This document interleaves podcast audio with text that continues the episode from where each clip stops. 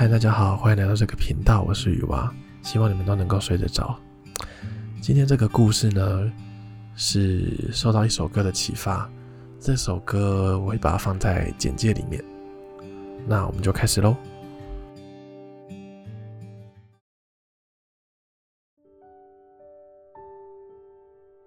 在一个宁静的小镇中，有一棵巨大而且茂盛的樱桃树。相比于一般的樱桃树，它大了十倍有余。每年春天，它都会绽放出无数的粉白色花朵，吸引了许多人在它面前停下来欣赏。而在这棵樱桃树旁边，是一整排整齐的木造房子，除了提供镇上的居民居住以外，也开设了许多的商店，算是小镇的市中心。而在这其中，住着一名叫做小茹的男人，他是小镇中唯一的眼镜店老板。每一天，他都会将一副副精致的眼镜展示在橱窗中。傍晚，再将眼镜一副副的从橱窗中拿下收好。小茹总是以亲切的态度接待来店的顾客。他喜欢观察客人的眼睛，因为他相信眼睛不会说谎。一个人的情绪、个性、想法，都能在眼睛里看出一些端倪。有一天，一位陌生的女子踏进了眼镜店。她的气质优雅，长发像瀑布般垂到腰间，眼神清澈美丽。小茹也注意到了她的眼睛，这对眼睛，她的眼睛和小茹以往见到的都不太一样。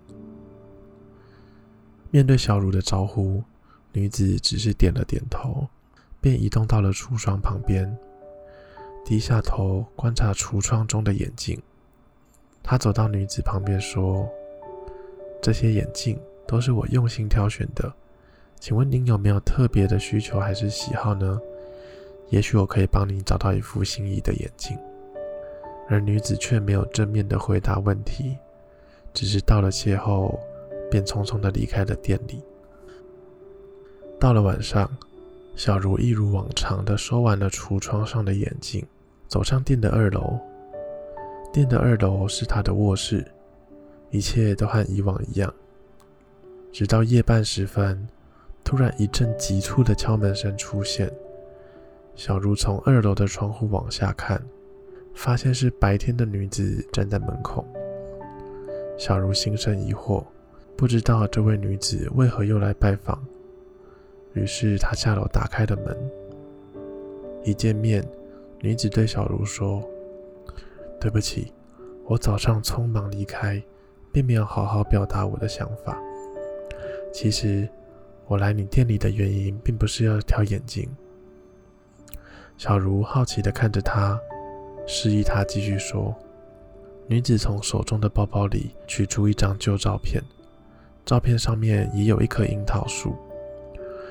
照片经过时间的洗礼，表面有些泛黄。虽然是黑白的相片，但在照片中的樱桃树依旧能让人感受到它的壮大。这就是我来你店里的原因。女子将照片递给小茹，继续说：“这棵樱桃树就长在你的眼镜店旁边。我小时候常来吃它的樱桃。”小茹接过照片，仔细端详。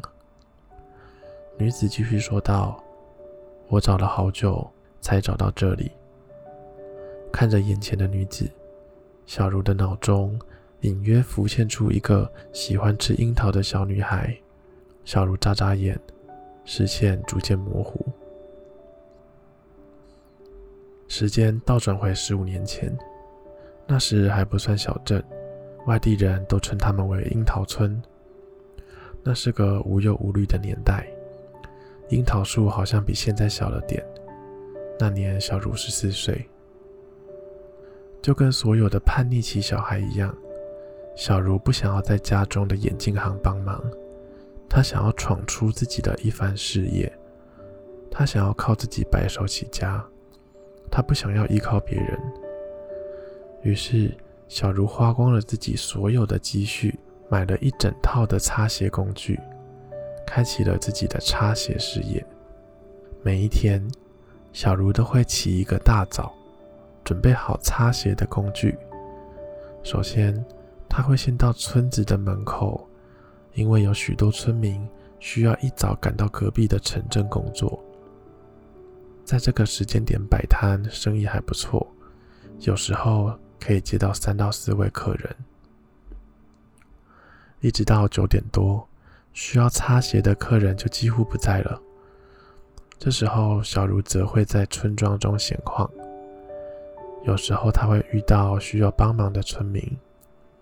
小茹通常很乐于帮助别人。有时候，帮忙做糖人的叔叔搅拌麦芽糖；有时候，帮忙卖首饰的长裙姐姐整理摊位；也有的时候会没有什么事情。没事的时候，他就会在樱桃树下找一个凉爽的地方坐下来。他发现早晨的樱花树和傍晚的樱花树不一样。早上的阳光会照在粉嫩的樱花上，让它们更显美丽；而到了傍晚，夕阳的余晖会为樱花染上一层淡淡的橘色。下午四点，出门工作的人会陆陆续续的回到村子里。这是一天当中生意最好的时候，因为在赶路的过程中，鞋子总会沾染各种泥泞。有些人就是无法接受任何的脏物。就这样一直工作到六点，天色渐渐晚了，小茹便会回家，结束忙碌的一天。而在擦鞋的过程中，小茹也解释了不少的村民。小茹的聪慧让她和其他的擦鞋小孩不一样，这让村民也对小茹印象深刻。有一天，小茹坐在樱花树下，正听着树上的鸟儿叽叽喳喳，望着天空的云慢慢飘着。她看到了隔壁家的大黄咬着一根腊肠狂奔，后面紧跟着的是腊肠店的老板。老板气喘吁吁地追赶着大黄，口中一边叫骂。小茹看得出神，突然一个怯生生的声音打断了他的思绪：“你，你好，请问我可以跟你一起擦鞋吗？”只见一个小女孩站在小茹的面前，身材看起来比小茹小一点，绝对不超过十二岁。小茹有一点惊讶。仔细看了看这个小女孩，她穿着简朴的衣服，两颊略显凹陷，看起来好像有些营养不良的样子。小茹微微一笑，亲切地说：“嗨，你叫什么名字？为什么想跟我一起擦鞋呢？”小女孩说：“我叫小雅，家里很穷，我想赚一些钱帮忙贴补家用。”看见你在这擦鞋赚钱，想要请你收我当学徒，教我怎么擦鞋。我保证我会学得很快。小茹听了，心中不禁泛起一阵同情。一个这么小的小孩就要去工作养家，真的太不容易了。虽然他自己也才十四岁，但他算是衣食无缺，有一半是为了赌气才自己出来工作的。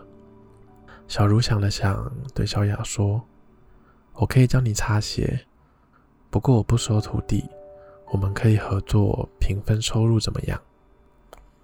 小雅开心极了，连连点头，一脸感激的样子。于是他们一起开始了快乐的擦鞋生活。小雅确实是个聪明伶俐的孩子，做什么都轻松上手。每天一大早，小茹和小雅就会来到村庄门口，一边笑嘻嘻的聊天，一边布置好擦鞋的工具，还有小木凳。当第一批上班族赶路经过的时候，小雅会用甜甜的声音招呼客人，让客人坐下来休息片刻，由小茹帮忙擦拭鞋子。小茹和小雅配合无间，工作效率提高很多。常常只花了十分钟就能够帮一双鞋恢复光泽。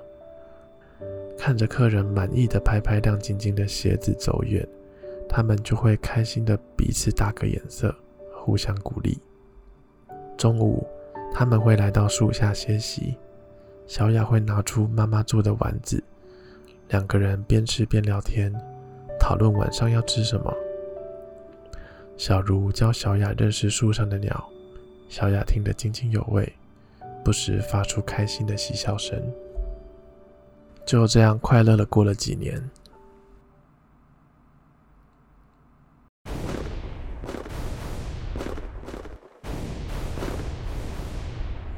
巨大的轰鸣在大地中炸响，狂暴的战争侵袭了这个原本宁静的小镇。黑烟滚滚，火焰燃烧，战场上充满了死亡的气息。樱花树下的美丽景色消失了，取而代之的是无尽的凄凉。飞机从头顶呼啸而过，落下的炸弹将房屋夷为平地。浓烟滚滚，火光熊熊，村民纷纷慌忙逃窜，哭喊声、爆炸声此起彼落。小茹和小雅只能紧紧地牵着手，躲进树下的小沟渠里面。小茹捂着嘴，眼睁睁看着自己的家被火烧成灰烬，却发不出声音。她看见了隔壁大婶穿的鞋，鞋的后面是一捆麦芽。她看见了人们在迎亲时撒的喜糖。她听到了除夕夜里人们放的炮仗。他看见了腊肠，他没有看见大黄。到处都是倒塌下来的房梁，他好像看见了长裙姐姐的裙角。他不知道接下来过了多久，他唯一记得的是他紧紧握住小雅的手。在战火中，村庄的村民四处逃窜，家园被摧毁，无辜的人被卷入无尽的恐惧中，村庄的房屋被炸得支离破碎。樱花树也受了伤，满地都是瓦砾和残骸。战争的残酷景象让人不忍目睹，生命的脆弱在这一刻显得无比真实。在这场灾难中，小镇的村民失去了过去的美好，失去了家园的温暖，失去了对未来的希望。一辆军用卡车开进了村庄。车上下来的数名士兵，他们查看了村庄的情况后，把小茹跟小雅抱上车，分别送到不同的家庭，从此过上了不同的人生。时间回到现在，画面回到眼镜行，女子的眼神中闪烁着光亮，就这样静静地站在小茹面前。小茹向女子伸出手，手微微发颤。她艰难地说出：“你是小雅吗？”女子点点头，泪水中夹杂着微笑。她握住小茹的手，低声地说：“好久不见。”